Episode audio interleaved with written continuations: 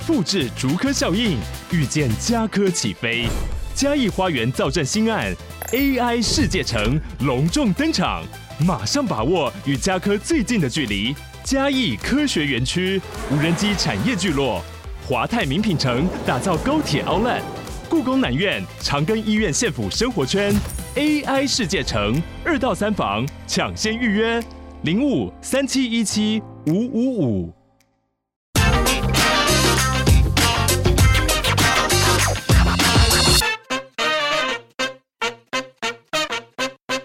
大家好，欢迎收听《听经济》，我是这集的编辑是 On Air 主持人，数位制作人王玉伦。今天欢迎大家来收听我们企业家二代的接班故事。那我们这次的专题题目叫做“继承者们”。今天非常高兴，呃，邀请到富强新执行长王俊贤来。接受我们的访问，呃，今天呢，我们聊的主题就是企业二代接班的故事。那富强新是台湾最大的一个塑胶射出机械厂商。那这个接班的路程到底是如何呢？我们很高兴先来请 Alan 他来分享一下，先跟大家打个招呼。各位空中的听众，大家好，我是富强林集团执行长王俊贤，我叫 Alan，很高兴跟大家在空中做一个经验的交流跟分享。好的，那因为我我想说富强兴哦，其实在台湾是最大的一家龙头厂商哦。然后呃，也跟听众可以介绍一下，就是说执行长是在二零一八年的时候接任。那其实他在更小的时候，其实就已经在这个家族的企业里面工作很多年了。甚至他刚刚也还跟我们分享一下，就是他从可能国小的时候就在这个工厂跑跳，所以其实资历。论年资的话，可是非常深。那可不可以先请，就是 Alan 可以分享一下，就是说公司当初呢，二零一八年接班前，他您在就是公司曾经历练过哪些角色呢？那我们公司是创立于一九七四年，那其实我是一九七三年出生的哈。那我还有个哥哥，所以我们基本上就是我父亲在生我们兄弟的时候，他其实就创立公司，所以常常我们就会讲说我们是三兄弟。就是除了我哥哥我以外，还有一个富强兴这个弟弟，哦啊，一起来这个这个父亲把我们创造出来。那我所以，我从小对射出机器就很熟悉了哈，基本上耳濡目染情况之下，大概也不是说这个到出社会才去接触。不过正式到富强兴就任，就是在两千年我退伍的时候，两千年四月，那进到富强兴第一个工作就是做工程师，好，因为我们这个行业其实技术是最重要，所以我从最基本的机械设计。到这个城市的设计哈，到这个客户需求的讨论、订单的制定等等哦，这样历练的一个工程师的一个部分。那之后才到生产线去历练生产的管理、采购的部分。那最后就是到这个营业单位哦去做销售、行销方面的一个主管。那最后在一八年哦就正式接任集团的执行长。所以在接任执行长之前，其实我几乎每个单位都经历过，好，所以对于这个公司的细节，我实际上是觉得蛮清楚的。Alan，这样我心算一下，您进入公司的时候是二十六岁左右嘛？哎，二十七岁。二十七岁，嗯，非常年轻，等于是踏入职场，呃，富强兴就是您第一个工作，是这样子嘛？那您跟哥哥大概年纪相差几岁呢？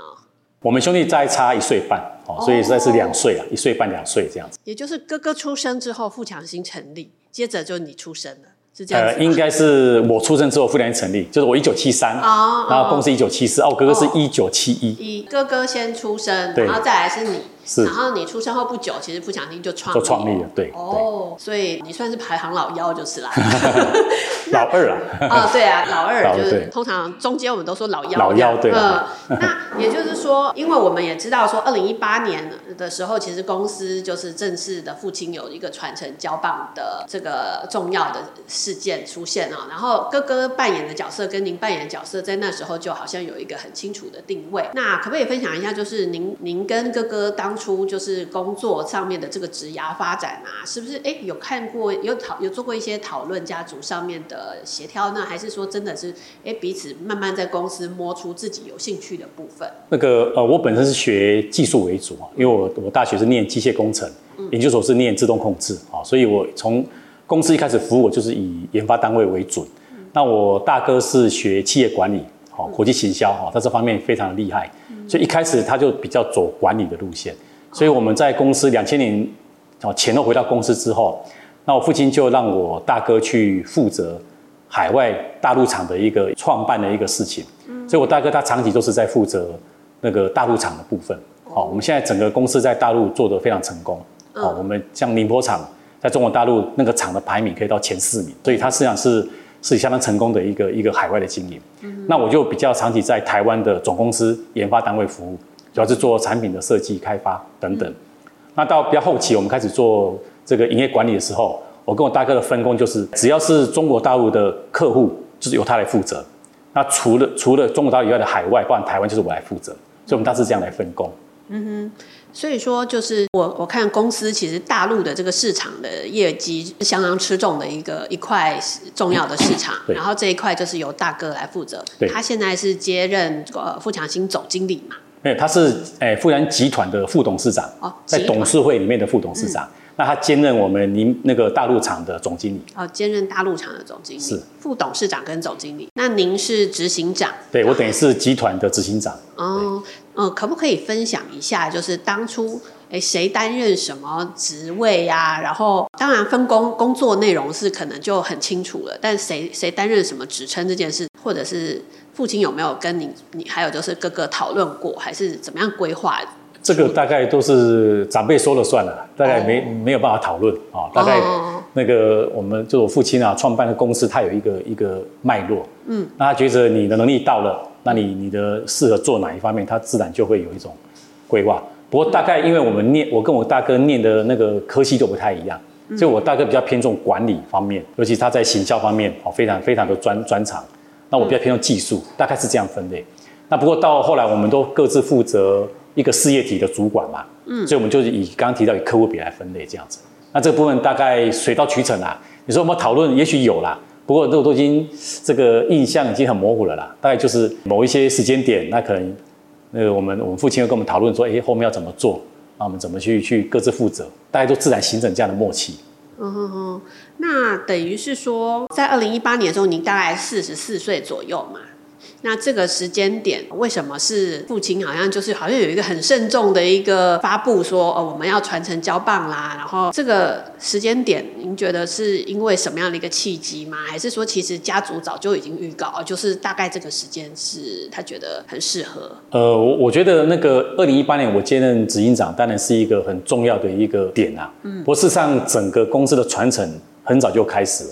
因为因为其实二代要接班哈，或者企业要有接班人，他他不会这个瞬间就成功，他是需要一些时间来培养。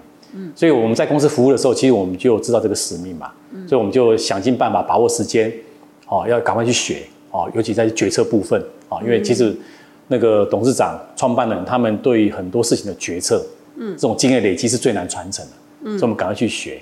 那二零一八年只是说那个时候我接任执行长之后，对于一个上市公司，因为等于是总经理嘛，总经理的一个就任是大事情。嗯，那我们董事长也觉得说，哎，到那个时间点，我们已经四十五岁了啊，基本上该历练的东西哈，在公司机会都累积快要十八年了嘛。他觉得说，我们应该是要独当一面的时候，所以担任总经理的那个瞬间，我就觉得，哎，自己确实是比较相似真正要接班扛起来的那个那个感觉。对，所以整个接班实际上是很早就开始训练。我真的那个时间点，当你接总经理的时候。好，由你来决策大部分的事情的时候，那个压力确实就会跟得上来。这样，那这个告诉你说，哎，今年我们应该要来接班，然后这个执行长位置要让您做。他父亲有没有一个什么时间，他跟你说了什么话，去让你知道这件事的？呃，没有，啊、真的吗？没有没有。其实其实我觉得这个，我以我自己观察到，我们这些同才同辈啊，嗯、也有很多企业界的二代的朋友。大家接班其实很少有有很明确的计划，当然这个也许也许大家觉得说不好啦，不过我觉得台湾的企业就是这样子，就是很多创办人对于接班的事情，他他不愿意明讲。哦，你说哦，这二十几岁都规划到四十几岁要接班，这个事实上可能也很难做得到，所以大部分都是做中学，边做边看，然后到一个时间点，哎，觉得那个这个二代他本身的的状况，他的心态很成熟，他的相关的决策，哦，大致都没问题的时候。接班就会被讨论。哦，对，我是问一个细的，是说他什么时间跟你说，我们我今年要让你接走执行长这件事，是一个什么场景下通知？就是要接任前的可能一个礼拜才知道吧？哎，那他就是走过来跟你说，哎、欸，这个下礼拜怎样怎样这样子嘛？对，大大概是这样的故事，对，并没有一个什么提早告知，不会啦。那你被告知这件事的那个时候，你心里想什么呢？没有特别的感觉，因为之前就有心理准备了。哦，对，其实就是执行长这个名字。对，因为我我这样讲就是说，因为公司在运作有很多决策，比如说，嗯、哦，这个客户要要怎么去接他订单，怎么去报价，嗯、那这个这个产品怎么开发？那当你一开始是被动的配合，到后面你其实参与的东西越来越多，到最后其实大部分的决策都是你做的时候，其实那个接班的点就来了。嗯，就是那个我们董事长就说，哎，啊，其实你已经都在全部 handle 这些事情了嘛。嗯，然后然后他需要协作的东西已经很少了。那这时候就是，就是会会讨论到接班这个事情，嗯，对，所以它是一种很明明显的一种渐进式的过程，它不会是突然就跟你讲说，明年你要接班哦，你现在开始努力，不会是这样子，对。哦，那这样等于是说，其实是先已经是执行长的这个角色的职能都是已经能够称职了，然后最后他再哦，最后再让您就是有一个这个职称上面的确认，这样。对对对，你这样讲其实很很贴切，对，就是说我是先做了执行长的工作之后，嗯，然后才被升任执行长，大概这样的一个接班过程，所以你你你会不会被调整职务？其实你心里会知道。因为能力到了，或是能力不到，你会自己清楚。对，嗯，那这样应该接任的那那几天，应该不会慌张哦。不会，不会，不会。那心里有什么想法？你刚刚说接了以后才真的觉得，哎，真的是接了这个位置。那个是可不可以描述一下这个感受是什么？哦，这是一个心理状态啦。因为因为你公司本来是你你在处理，但是毕竟你做决策，嗯，好，但是你不用负责。因为你不是总经理，不是董事长嘛，哦、所以你有点就是幕僚的角色。哎，我我建议要怎么做？嗯，我建议这样做。嗯，但是当你变成总经理的时候，你决策的东西你要自己负责。那当然，那个整个那个心态是不太一样。嗯，所以假如接班当下会有什么改变？其实我觉得是这一点不太一样。就是说，哎，我突然意识到说，原来这个公司的成败我要负全责。哦，董事会报告我要负全责。那个我们投资人哦，这些股东的期待我要负全责。那时候压力就会就会不太一样。对，所以在接执行长的前一个职称是什么呢？是副总。副总。对。哦，所以副总当时是一个幕僚的。营业的副总，那时候我就是负责那个营业方面的工作。哦。当然，营业这个工作也会牵到很多很复杂，比如说产品开发我也要参与嘛。嗯。不过毕竟当时我们公司还有那个蔡执行长，就是我们本身有一位专业经理人执行长，嗯。还有董事长，还有副董事长都在。嗯。所以你说的决策。执行之后，其实你会觉得说，反正有他们顶着嘛，对不对？有错，还有好几个大佛对对。对对对，那现在变你是当执行长的时候，你决策的东西，你就是自要负全责。那当然就是有点蜕变的感觉。嗯，那这个接棒，把棒子交到手上啊，这个责任随之而来。你自己觉得说，哎，那刚刚您也分享到，就是哎，其实台南可能很多这个企业家有一些交流。其实您觉得现在您接班这个时间也不算早哦，算就是其实我觉得是算蛮晚的，也算晚的嘛，算蛮晚的。那所以您自己觉得说，其实接班这个程序上面有没有一？如果说因为我们富长青一定是希望是能够当一个百年企业嘛。二代、三代继续传承的话，你自己会有一些什么建议？如果别的企业家来跟您咨询说，哎，这个接班规划，你这个体验走过来，你觉得什么时间点比较好？年纪啦，呃、或者是历练的时间啦，或者是要不要再压缩一下嘞？因为感觉这个您的这个训练是非常完整，但是节奏上面也不会很仓促，因为有一些。企业家其实，在交棒的时候，其实他是很密集的说，哦，是希望能够赶快你上手什么事情之后，我要把棒子交给你，感觉上是比较紧凑的时间压缩的很紧的。哦，您怎么看这这个节奏上面？节奏啊，因为因为其实我我是也也刚接班嘛，哈，当事人，所以我参考一下。五年啊，五年了。对对对，我参考一下那个想法。我觉得，假设说以一个企业接班比较健康的话，嗯，是可以在那个比如说你接班人在四十岁就要开始接班。嗯对，我觉得这是比比较好了，因为就比如说你三十岁到四十岁做一些历练，十年的时间应该是够了。以现在的这种资讯的发达跟那种强度的话，十一年的训练，然后四十岁开始好接班，嗯，对，我觉得这样的时间是比较刚好。那当然，因为我们行业的特性，因为我们我们做机械业确实接班是很不容易，因为我们很多工作很难去做细部的分工，就是说我们的主管通常都需要全才了，哦，就是说你大概因为做机器嘛。技术一定要懂，嗯，那当然你懂技术以外，你你有牵涉到制造嘛，嗯，所以你自生产那一端你也要熟，嗯，那营业你也要熟，嗯，但财务基本上也要会，所以我们这个机械业确实在培养接班人是会比较久一点。嗯，那假如一般的企业，我觉得说，假设你是纯行销公司，嗯，或者纯的其他的一些，就是不是像我们这种所谓的有制造业的东西的话，接班是可以早一点。对，所以机械业是真的是一个，因为它的这个专业精专精技术门槛比较高。对，嗯，所以您觉得说他在培养上要时间相对比较久一点。对对对，尤其是像我们我们这个行业很难去就说分得很细啊，哦，就是说我们机械，比如说我们机械的营业主管，嗯，哦，他不能只懂行销，他必须要懂技术啊。哦，那你要懂技术又懂行销的人就很难找。嗯，那脚加上他还需要外文能力，哦，那你看这个人很难培养。那同样道理，我们的研发人员，哦，他因为他做机器设计，可是他要懂一些，哦，因为我们是做这个塑料射出嘛，他要懂很多其他材料什么等等，所以我们这行业的人才培养是比较慢，所以当然相对接班人训练会比较久一点。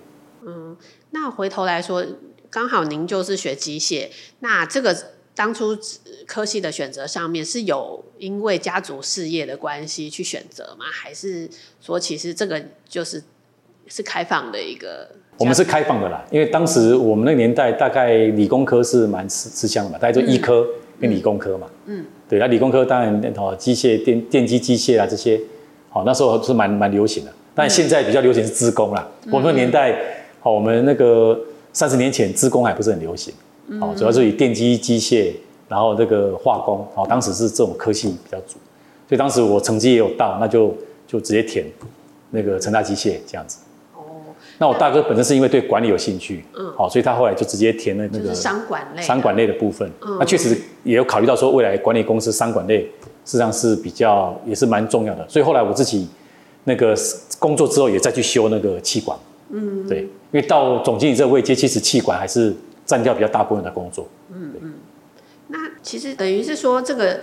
从小到大的这个求学生涯上面，有没有家族会都一直告诉你说，在要做一些准备啊，学一些什么啊，以后有用处啊？还是说他其实也会给你一个选项是，哎，不一定要在家族工作，你想要去做别的也可以。说实话都没有呢，就是说什么都没说，都没有没有。这这个其实哈，其实那个二代接班的故事哈，嗯，这个大家都都不太一样，但是。呃，大部分的接班，据我了解，其实没有没有那么多的细节跟交代，就是创办人爸爸在做，那你儿子就跟着看，女儿跟着看，对不对？那看久了你会有些感觉，那你想要做，那个长辈会给你机会，你就进来做，啊，做做做，看你学习的状况怎么样，啊，只要你学得不错，甚至开始展现出你的一些一些那个好的部分，甚至会超越到原来的一代的一些观念，你就有接班的机会。嗯，大部分故事都这样子。那你说一开始就很明确的说，哦，你这个哦，老大做什么，老二做什么，到时候你要负责美公司，你要负责哪个公司？我听到大部分故事都不是这样子，都是做中学，所以现在的创办人都很开明啊，他其实也没有说强迫你一定要接，哦，啊，不过大部分都是耳濡目染之下，还是会选择接班。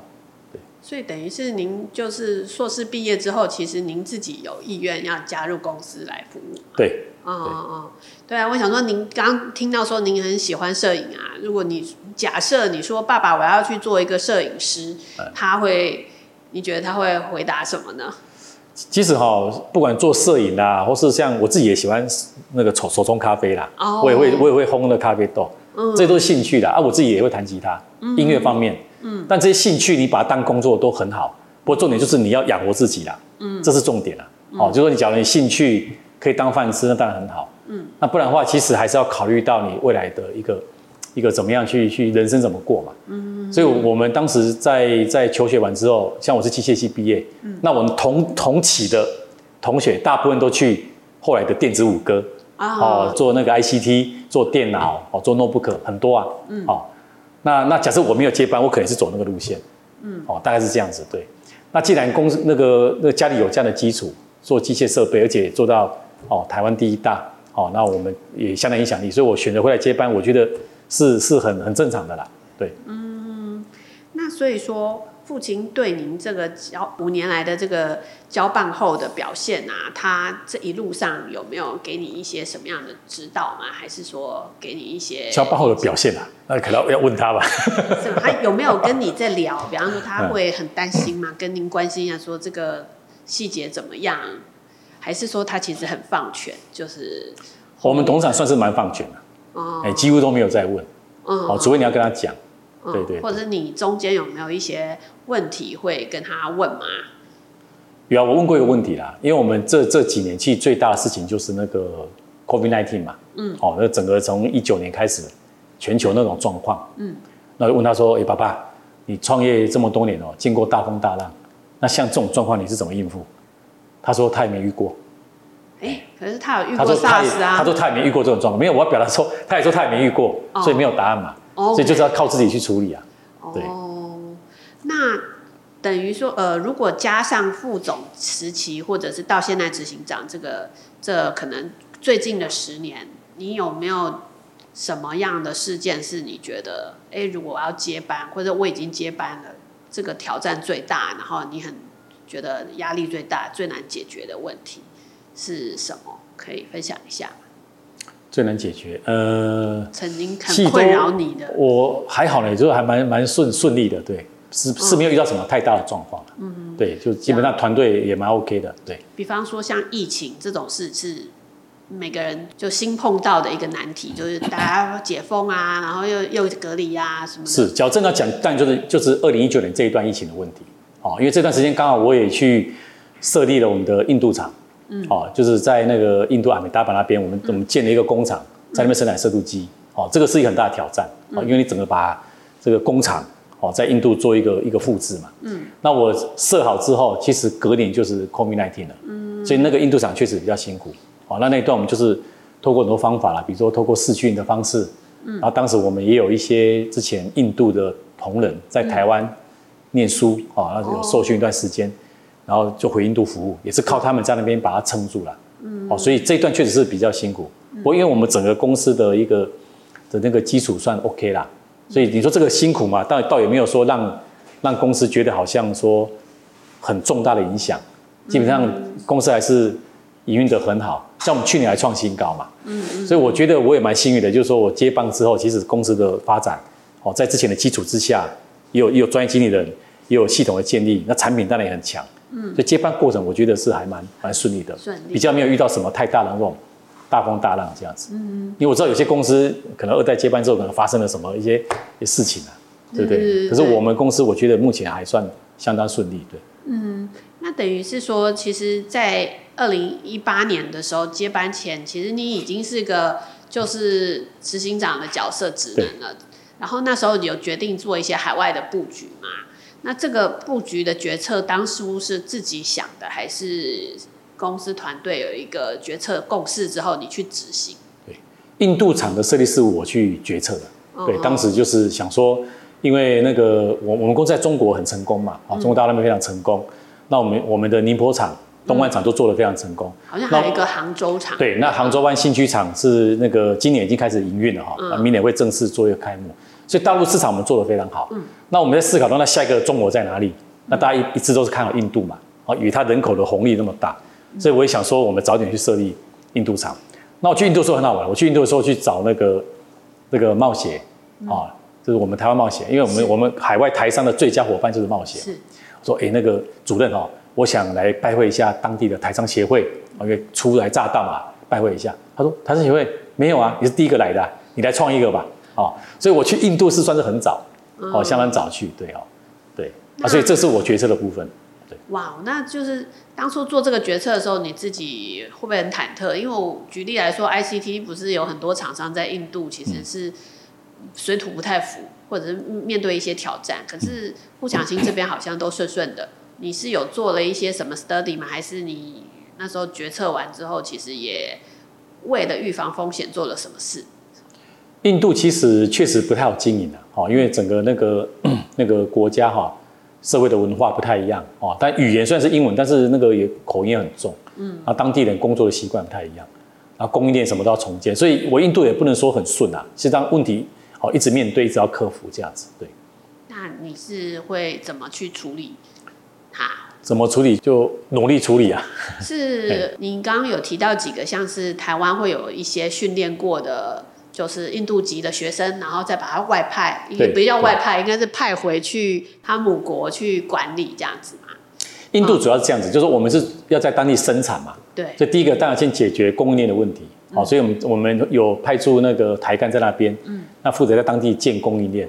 就是说你要找到机械工业的一些基础东西，比如说铸件啊、嗯、加工啊、热处理啊这些卫星厂商先找到，那这个就是第一个难度嘛。嗯，那第二个当然就是说你工厂管理你怎么导入台湾的品保制度。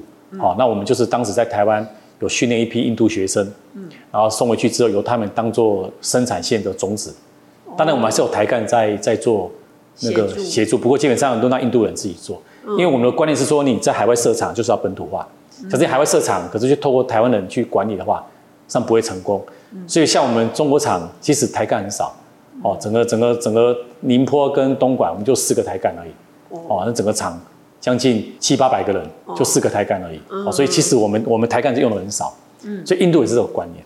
哦，那，所以供应链先解决，然后在那个技术的种子要培养，然后在营业服务啊，就是陆续都要有一些一些布点嘛。嗯，对。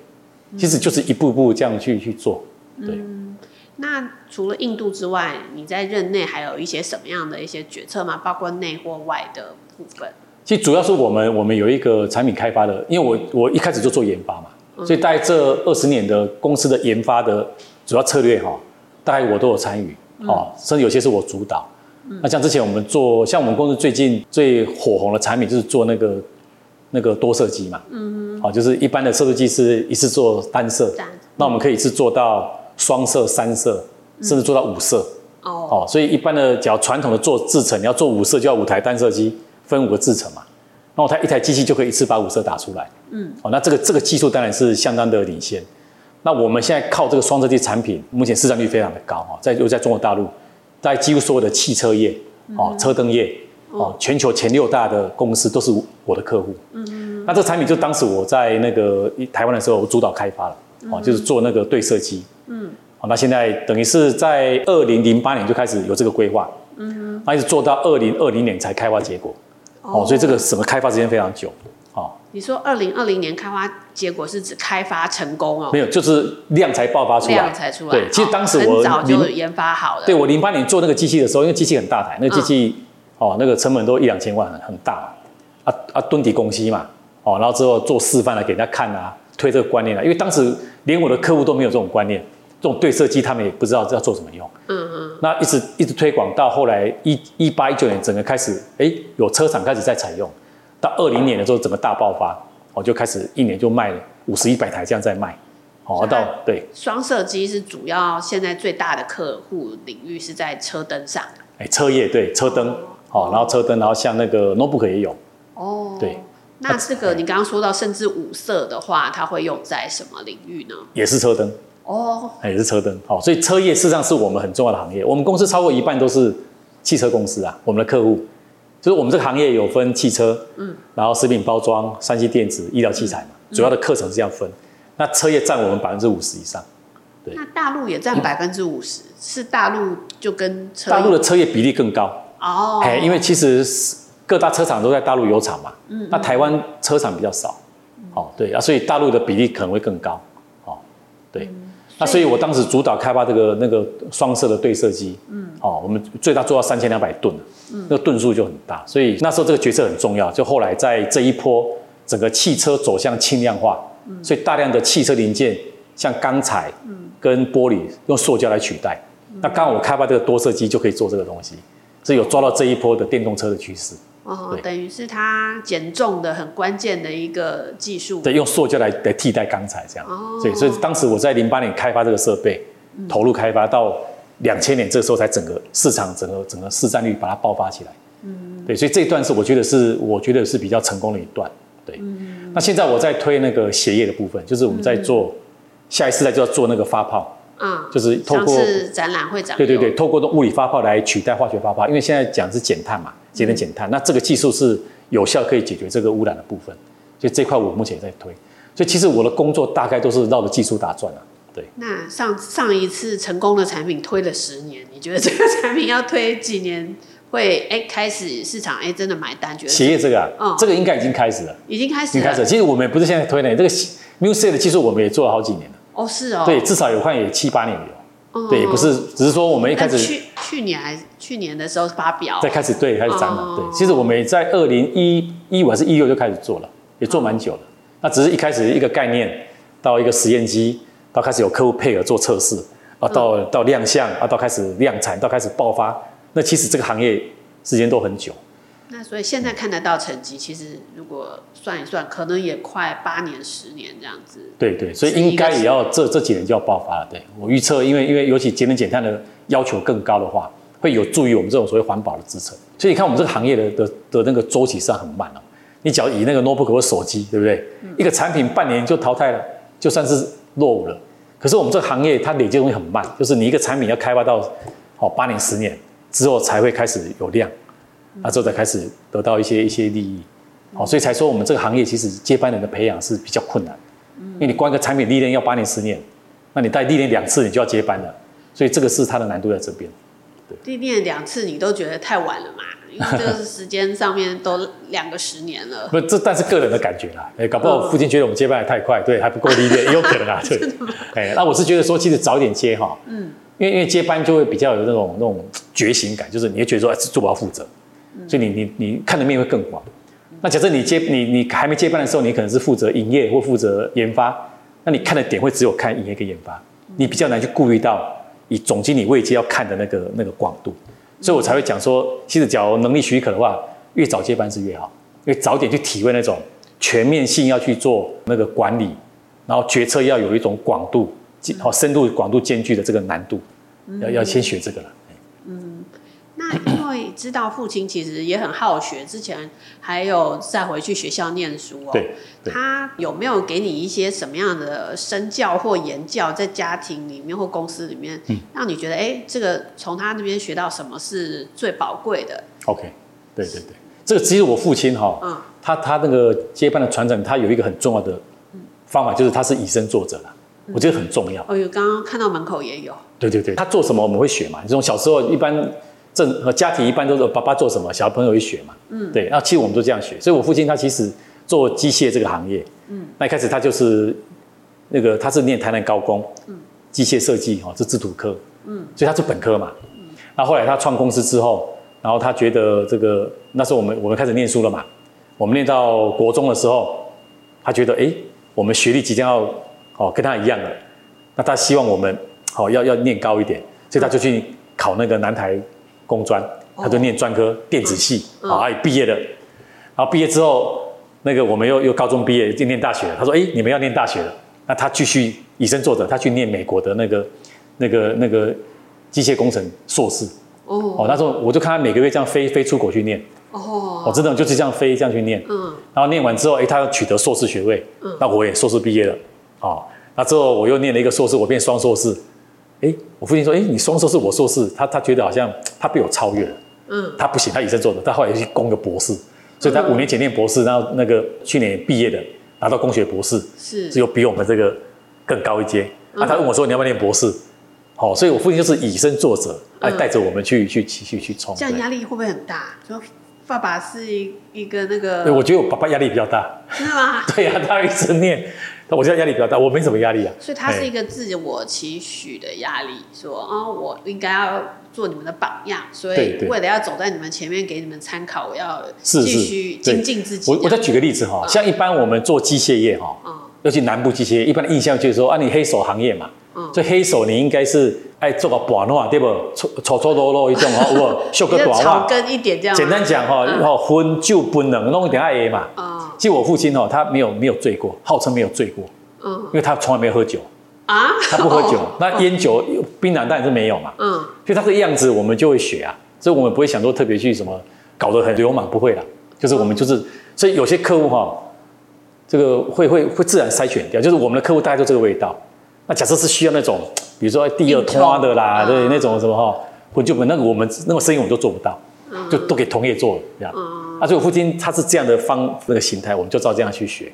他也不会找你说，哎，这客人为什么一直拿不下来？我们学一下别人怎么做。哦，不会，不会，不会，对，因为他自己做不到，他都不会叫我们做。哦。所以我父亲其实，哎，讲了半天，其实总结就是以身作则这四个字，我觉得可以可以总结他在接班人训练里面最关键的的那个方法，对，就是以身作则，我就做给你看。哎，那我不要讲太多，那你就照我的样子去行做，这样子。嗯，所以这个对你的影响是什么？以身作则这一个，他的他应该怎么？他的他这一个人生或管理的哲学啊，对，对你的影响是？我觉得这个影响很大哦。就是说，你看后来我们公司其实对以身作则四个字，我们是很落实执行，而且我们要求干部、哦主管，像我是总经理要以身作则，这个很重要。所以我，我我们我们公司文化里面不太会有，比如说像有的以前学那个管理书，对不对？嗯。说啊，你当总经理，你要要聘任专业经理人，要建团队，要要授权，有没有？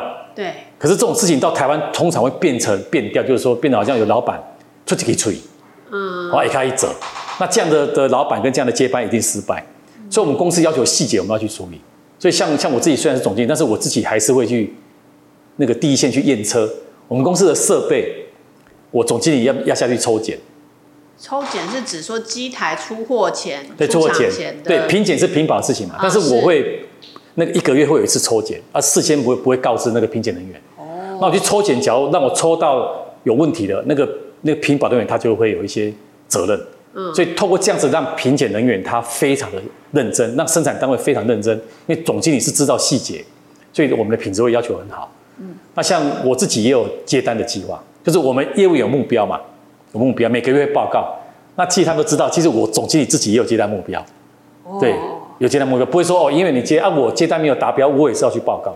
哦，所以我们公司文化是是这个文化，就是说我们的所有主管自己都有 KPI，然后那个你没有达标，你一样要报告。那同仁当然看着主管这么拼，也就会跟着去做。所以，我们董事长这个以身作则的文化，我觉得是对我们公司影响是最大。这个制度，你说你也有 KPI，你也要去一线做品管，这个是你设计的，还是一直制度就是？其实这 DNA 我们公司一直有，那不过后来我把它比较明确的制定出那个制度跟系统，所以我们现在有每个月有一次的 KPI 发表，嗯，那个报告我也要报告，嗯，我们商协理其实都要报告，每个人都有，然后我们的副总都要报告，然后等等等等，那是包括我哥哥也都要报告。嗯，然后他自己的营运的的那个状况分数有没有达标？回来还是试训啊？做试训哦，对。所以你们公司可以说没有出一张嘴的主管就是了。没有没有，对，因为我你董我们的董事长就是什么事都自己亲自下去处理。啊。那以前我以为说啊，这样的公司好像觉得没有管太细，没有制度哈，那这个好像其实不是，因为我觉得其实要看那个每个企业的特性跟国情。嗯。我觉得西洋式的管理也许可以走这个所谓的授权，但但是我觉得我们台湾的企业。其实老板还是要去掌握那些细节，你不掌握细节的话，其实你你从这个只看报告，只看那个同仁这些的间接的资料，其实是没有办法掌握细节。嗯，所以我觉得这个是蛮重要的一个一个接班的训练。嗯哼，那可以请问一下，像大陆市场现在做的是最好的一个市场啊，它是我们富强兴海外第一个就是出海的第一个据点吗？呃，我我们最早外销是全世界都有做了。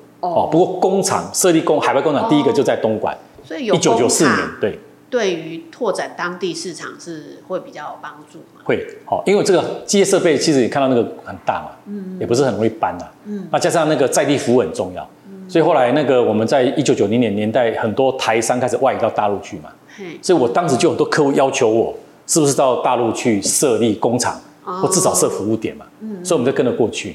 那过去之后，一开始也是服务台商的客户嘛，嗯，他慢慢的那个大陆的本土的企业也起来了，嗯，他也会跟我们买设备，嗯，这后来整个大陆就越做越越火热，嗯，到目前为止，其实我们在中国大陆的客户是以大陆本土企业为主，嗯，台商也有，但是比例没有像本土那么高，嗯，对，所以说我们在等于是说第一代的时候，他其实在大陆设厂，然后做的很成功。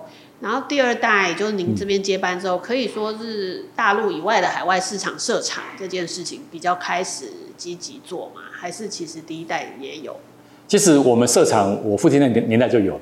所以还有在父亲还有决策在哪些？是，你看我们一九九四年设东莞厂嘛，嗯嗯，那九四年我还没回公司啊。对对。所以其实我父亲当时就已经有海外发展的那个想法。那个时候都还是在大陆设很多厂啊。对，在大陆。那大陆以外的工厂的话是？没有，先先专注在大陆。对。那到两千零三年还是零四年的时候，设立宁波厂，嗯，对，大陆两个工厂了，嗯，然后一直做做做做到二零一八年，我们才开始设立印度，哦，一八一九年，嗯，然后印尼也设一个厂，嗯，哦，就那个时候才开始，所以一开始我们都专注在华人区这边。所以我可以解读成一代是以在大陆设厂为主，二代以大陆以外的工厂新设置，这个是比较大的一个新的变动。对对，呃，对。您加入公司以来，你有参与过建厂这件事吗？建厂这件事，嗯就是还是你上任之后主导了一些建厂，但是我就主导那个印度厂。印度厂。那您在之前从小到大的时候，父亲在台湾啦，还有就是在大陆设厂的时候，您有一起去参与啊？嗯，其实这个工厂，这个工厂已经三十年了嘛。哦，在盖的时候我很新呢。啊，这个工厂很新的。对啊，是已经三十年了。三十年。这个大楼，哦这个大楼是十年。哦。不过那个现场已经三十年了。哦。这大楼就是后来我我我我们我我担任副总的时候来来来盖的。嗯嗯嗯。这三十年，那那那个工厂在盖的时候，我有印象，那时候很小啊，大概高中生吧，我有印象。嗯嗯嗯。那我父亲那时候在盖厂的时候，他带我去看，他说：“你看这个这个天车的焊接哦，你要注意哦，有的人只会焊一边，你要要两边都要焊，要去检查。”所以他就会看这种细节，啊，就耳濡目染，那你知道说哦，原来这个东西要注意。那个算是验收吗？就是你们厂算监工，不是验收。哦，监工。那个天车梁要上去嘛？对对对。那我们董事长就来看他们的施工状况。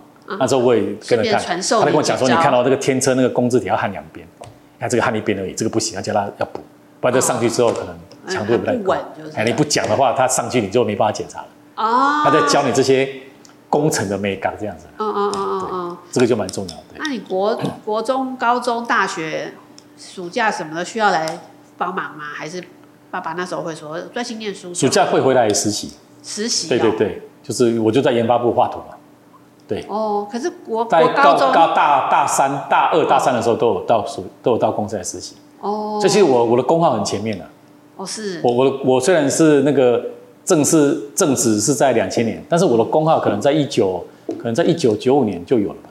哦。所以我的工号一二三那蛮前面的。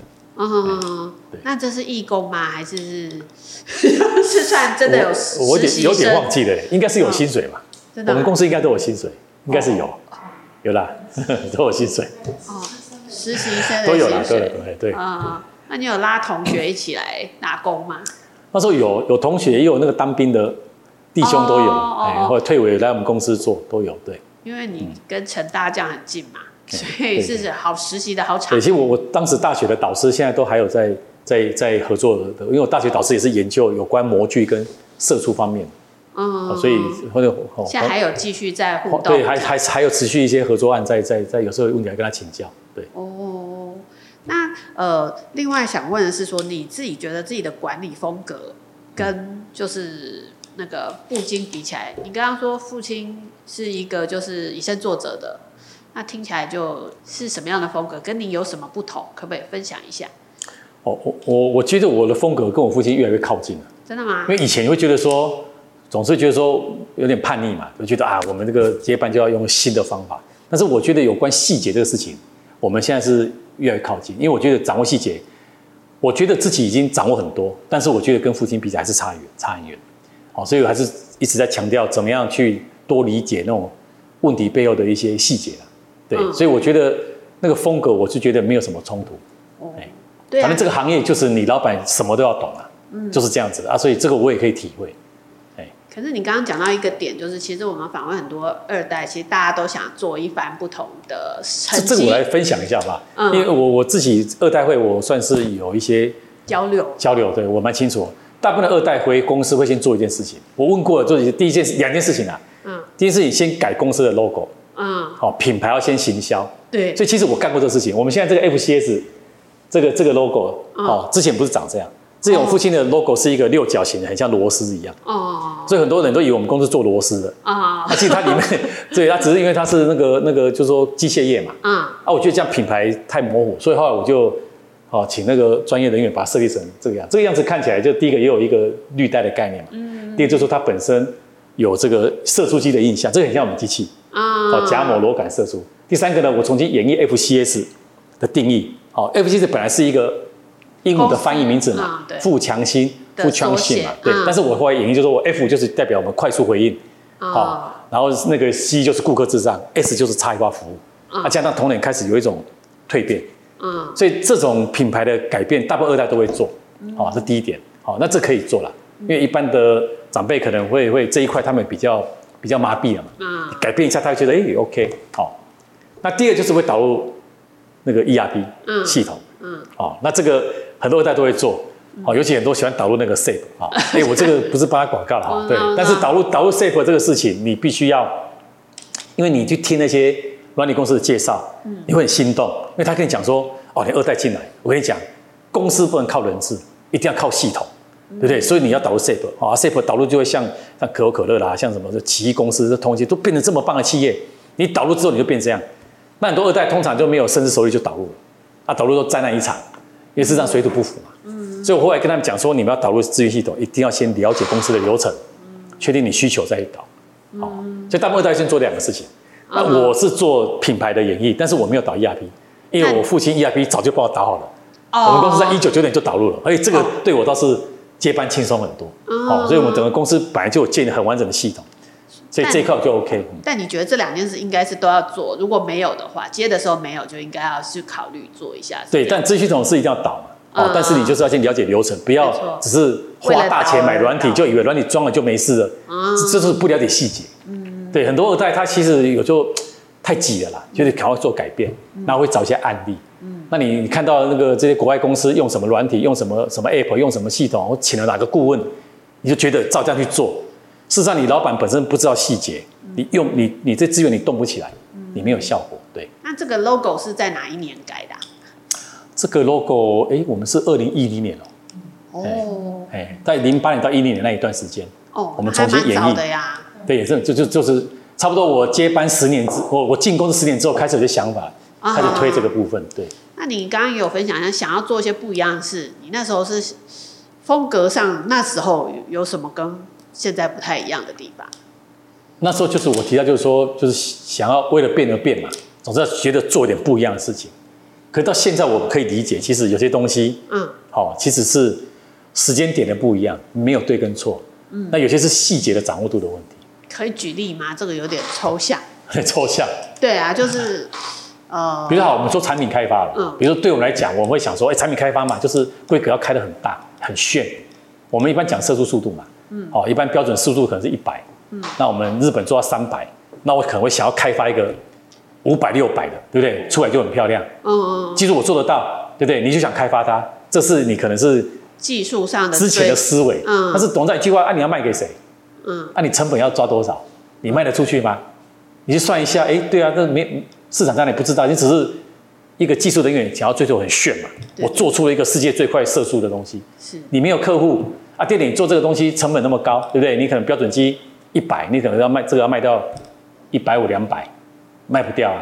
所以你你就卖不，所以这就所所谓细节掌握。所以这是观念上问题，就是说你可以开发这个东西，但是不是现在，你必须去搞清楚市场的需求在哪里。也许是几年之后才有这个产品，然后之后你你适当的成本要设定好再推。所以这就是那个对问题理解的程度的不一样。我懂我懂，因为那时候你是部门的产品。技术开发主管，你当然是技术越越领先越好。是，不过技术开发主管也有也有这种 sense 哦。嗯，对对对，所以这就是我讲，就说，刚你很年轻的时候，你想要做一些不一样的事情，我就想要做一个射速世界第一的的射速机。嗯嗯嗯。但是对一个公司来讲，它要是获利，它要是产品卖得出去，那这一块你不能不管它。嗯嗯。那你要理解这个东西，你就要懂很多事情，你要懂市场，嗯，你要懂采购，你要有办法沟通，对不对？你要去找供应商开发关键组件。那这些工作其实就就是另外一个档次，感觉也是一个经理人成熟的过程。对对对。哦。那那所以说到现在，就是其实公司去年表现也不错啊，今年也是很稳定。那公司表在这两兄弟俩合作下，其实都很不错。父亲有没有跟你讲过什么话？他比较关心应该是第三代吧。现在都是在。带孙子玩嘛？对，说哎，你那个你的儿子现在呃念什么？念这个，他念电机嘛，啊、哦，比较偏那个半导体方面的东西。哦，啊，这东西有什么样的应用啊？什么等等？我觉得其实一个创办人哦，他还是一直在思考这个公司永续经营。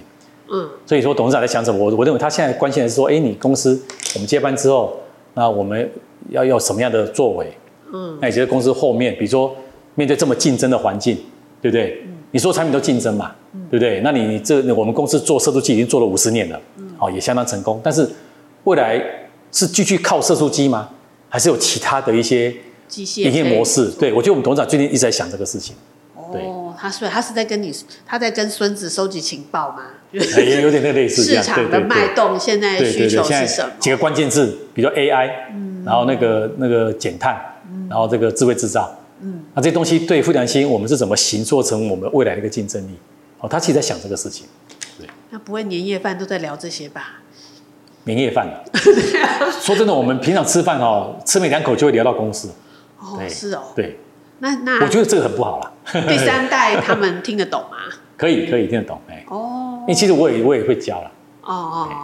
哎，他们说其实我比我爸爸会教，讲解比较 比较比较会教了，对。哦。比较比较会表达，就是我我我我的干你给他喊到嘎你了。嗯。对的，会不会比较会做我不知道，但是我比较会教了。对。我也有感觉到。在那个论坛的时候，都觉得，哎，机械业的主的执行长为什么这么会演讲？哦，嗯，对对。所以你口才是怎么练出来的？还是天生的？哦，口才啊，我自己有在教沟通的课嘞。哦，是的。对对，我自己，我觉得其实当时当兵有有帮助的。怎么说？我们那个年代当兵当两年嘛。嗯。那我当时是到那新训单位，我当教育班长。哦。那教育班长，我几乎是每每个月大概五五周啦，带一批新兵嘛，啊，新兵一次都几百个嘛。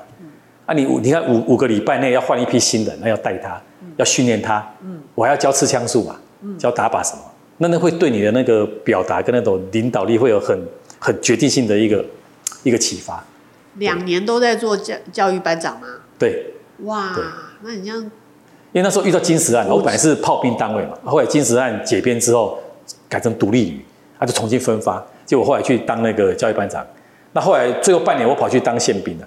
因为后来发生九二一大地震嘛，哦，那整个部队要去救灾，嗯，所以我算当兵的历练是是蛮精彩的，很多角色，对啊，不过我觉得我当时带那个新兵那一段历练，我觉得帮助很大，因为你有机会一直去去去逼自己要去去带这些人去去改变，好，教育班长那一段时间大概做多久？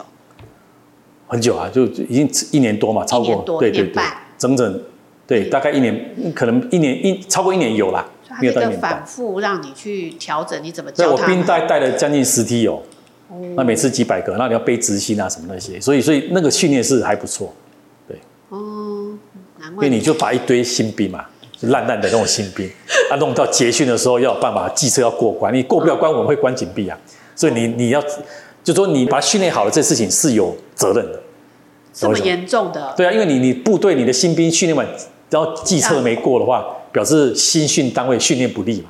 哦，那当然你的主官会被处分了。嗯，所以新兵表现不好，我比他压力更大，所以叫带啊带又回到以身作则啊。比如说你说要要什么五百障碍，你要去跑给他看呢？对啊，你要写什么正战的测验，你要你要教啊。对，所以我觉得那一段对我是帮助很大。那现在当然现在兵役比较没这个了。那你现在你那时候很凶吗？凶哦，应该要不是凶，那个是一种。威严，因为现在看起来没有。另外一点就是我哥哥也是，他是新训单位的排长，嗯，也是训练单位，所以我们两个在新单位历练是很很重要。你说另外一位是？就我哥哥啊，你哥哥也是哦。对，他当兵，他他超了一年半嘛，所以他他也是当时他是新训单位的排长。哦，排长就不需要，也是一样，排长背执行也是一样啊，他只是他负责的范围，他因为因为军官嘛，对对，所以他有时候会会带那个引的事情。哦，对。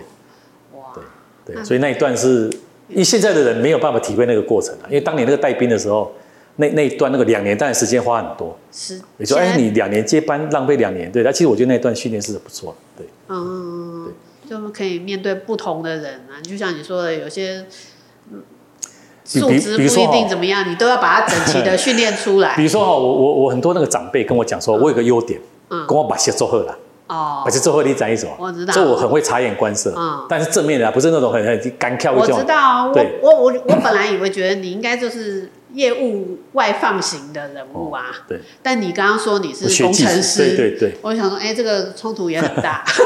一共一共我把鞋做后，其实把鞋做就就当兵训练的嘛。哦。那新兵一进来，我就要就要去看他的样子，然后判断哪一个当班头比较好，哪哪一个可能有状况，哪一个会比较乖，哪一个比较叛逆，就要判断好。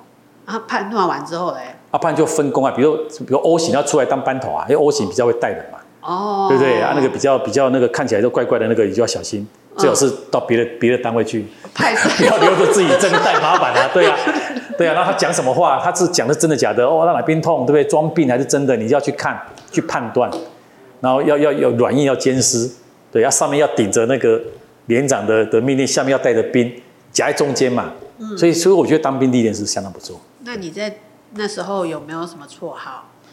当兵了？什么什么什么班长之类的？我印象中好像当时不是有拍很多电影什么，对啊，什么报告班长，啊、不是很多那个很夸张的梗嘛？对啊，我记得那个梗好像是在我们单位我给他的 idea。是啊，对对对，我印象有一次访访问很多很多这个互相同才之间。对对，那你那时候没有被人家被你的那个部属取什么绰号吗？没有，没有啊，不会，还是他们我们我们的做法还是很刚好不会啊，对对，没有很极端就是。不过我们那个年代其实当兵已经是比较和缓了，已经比较讲究那个人性化。人性化。只要再早十年又不太一样，那就像你讲，就是真的是会会有些体罚什么。嗯。我到那个时候已经不能体罚了。哦，对啊，他他可以，他可以要抽一个，不能骂，不能不能骂三字经，哦，不能人身攻击，哦，你可以大声，但是不能骂。其实我那个时候带兵已经很难带了，很多限制，就是，哎啊，所以就有难度嘛，但是感觉不错，磨练出来的是，就是演讲上面那个重点啊，跟不会冷场，我就觉得，哎，机机械业主管怎么可能？不过我还是要帮我学到广，我是念成大机械系，成大机械系很重视那个。那个表达的训练，我那个年代，好特别哦。对对对，我常分享个故事啊，就当时我们有个有门课哦，叫工业设计，嗯，然后他其实他那个那个分组嘛，然后他那个最后那个学期的考试一个考试而已，他分组，他会叫我们拿一个喇叭锁，就是不是那种就是跟楚定用引叫喇叭锁，喇叭锁你们有没有拆过？零件很多很复杂啦，那有时候你拆了装不回去，嗯，他要我们哈，老师要我们做一个。操作手册，来告诉使用者怎么去把喇叭锁拆开跟装回去。哦，那那个年代是没有什么摄影机，没有什么 app，你全部要用这个手写去画。嗯，你要做出一个文图并茂，三 D 都要有的看得懂东西，然后让使用者去拆这个喇叭手再装回去。然后做好之后交作业，对，他怎么评分你知道吗？他当时老师去找了四个外文系的女生。哦，好，他自己挑的哦。然后呢，随便抽签，然后抽到这一组来，这个女生就拿着你的作业。拆装那个喇叭手一次，假如你的手册让他看不懂、拆不出来，你就死当掉了。所以你可见我们的工程师对于这个表达要多强。嗯，立马下去滴滴跨嘛。你看有些产品的说明书看了就一肚子火，对不对？嗯，看不懂他在写什么，那就是很差劲。那我们这种训练说你你怎么去表达，把这东西讲到出神入化，讲到听得懂。一个没有工程背景的女生可以透过你这个说明书，在一小时内把喇叭轴拆掉再装回去，那你就毕业了。对，所以我觉得大学那段的训练是很重要。对，好好严哦，而且很难。所以搞完成大机械系工科起来，哦，真的是很棒的、很棒的学校，很棒的科系。对。那你说你还有当讲师，现在也有在当吗？没有，我知道那那个公司内部我会当讲师来训练，就是我自己会有一些设计一些课程来教，因为我觉得一个接班人哦，就是你要开课，嗯，因因为你同仁会会看你，哎，你这接班人什么理念，你跟那个创办人什么不一样，嗯，那那大家希望跟你有一个一个了解跟互动。嗯，那你透过上课的方式，你可以让他知道说你在想什么。那这是我跟那个客户学的啦。哦，有个客户他之前那个叫做他，他叫比尔，他叫比尔。比尔。比尔哈，比尔就是他英文名字。啊。那我去他公司拜访的时候，我看到他有一个 schedule 一个表，叫做与比尔有约。啊。我说什么意思？他说，因为他会让每个同仁跟他约时间，每个单位他跟他们约吃饭，约约。是 one on one 还是一群？都有。都有。那他会准备议题跟他们讨论。啊，就有点就跟执行长有约的意思了。嗯，那后来受到启发，后来我在开始接接副总那一段，我就开始有设定一个与 Allen 有约的时间。哦，就是我就会排时间。对，与 Allen 有约，啊，我就那个约里面，我就会设计一些东西跟他互动。嗯，好，带大家做一些活动，一些一些测验，一些情境题的模拟。比如说，我会扮演说，比如说我们是业务嘛，好，我扮演，比如说你是客户，嗯，你是业务员，你是观察者，那你怎么去行销这个事情？那我示范给他看。情境演练，对，然后你说哦，原来执行长是是可以开玩笑的。啊，哦，这个这个执行长是可以开玩笑的，是是可以这个去沟通的，哎、嗯，他慢慢比较放心。所以我觉得你接班人，你要适度有一些，不管是开课或是你有一些专的专的东西，让同仁去学，这个很重要。嗯、对，不错不错。所以我觉得你亲和力很好，他们怎么会觉得你可以，你不可以开玩笑的？不会的，可以开玩笑。对，嗯，好哦。那我另外最后想问的是，您对富强兴未来的愿景是什么？因为我其实有查到之前公司有一些目标，二零二五、二零三零的目标，可不可以跟您再确认一下，你自己想象中富强兴未来？OK，好。我们一般企业当然希望是公司持续成长嘛。嗯。那我们有定一个目标，就是说以目前富强新在全球的排名，大概在二十到第二十五名，好，这个这个规模。嗯。那全球前十名的公司，好，目前大概像比如欧洲，像 Angle 啊，像这个 KrosMaffei 啊，那像日本的 Sumitomo Financial 都是都是在前十名的公司。那第十名的公司，它的营业的规模大概在一百亿台币，刚好了。所以，我们设定的目标就是，我们希望可以挑战全球前十大。好，从从前面好二十到二十五名，我们进到前十大。那前十大当然要一百亿台币了。所以当时我们提出这个愿景的时候，我们营收才十亿台币而已。我们就提出哦，希望可以营收百亿，嗯然后全球十大这个目标。那这样努力到现在，我不知道经过多久了，因为我们那个其实提了蛮一段时间，但是我们到目前为止，已经去年做到四十六亿台币，嗯哦，已经进步了四点六倍，离我们目标还有一半，嗯好，所以我们就希望公司第一个先挑战营收百亿，嗯好，成为我们哦，不管是华人那个台湾哦，第一个营收百亿的测速器公司，嗯然后进到全球十大，先至少我们台湾有一间是全球前十大的测速器公司嘛，这是我目前的一个一个目标，这样。嗯。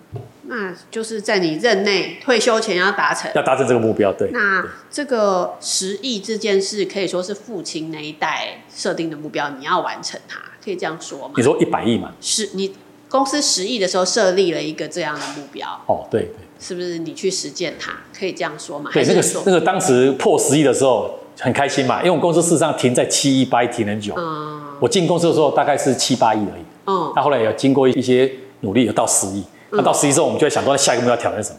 就设定一百亿这样子。十亿的时候上市贵了吗？大概是哪一年？在二零零三年的时候。哦。二零零三。我们上市在二零零四啊，差不多快要上市的那时候。对。哦哦，OK。哇。好，今天很谢谢来宾来节目分享他的接班故事，希望对听众们都能够有一些帮助。如果大家对更多的故事内容有兴趣的话，欢迎到我们的经济日报官方网站。来收看我们的继承者们二代接班故事哦！我们现在有非常多的数位订阅内容，也欢迎大家能够上网来订阅哦。呃，最后就是期许富强新能够顺利达成梦想，达到百亿的这个规模。那今天非常谢谢 Alan 接受我们的访问，然后您的这个接班故事非常有趣，而且这个这个呃教育班长的故事更是让人印象深刻，难怪您的口才这么好。那今天非常谢谢您，谢谢。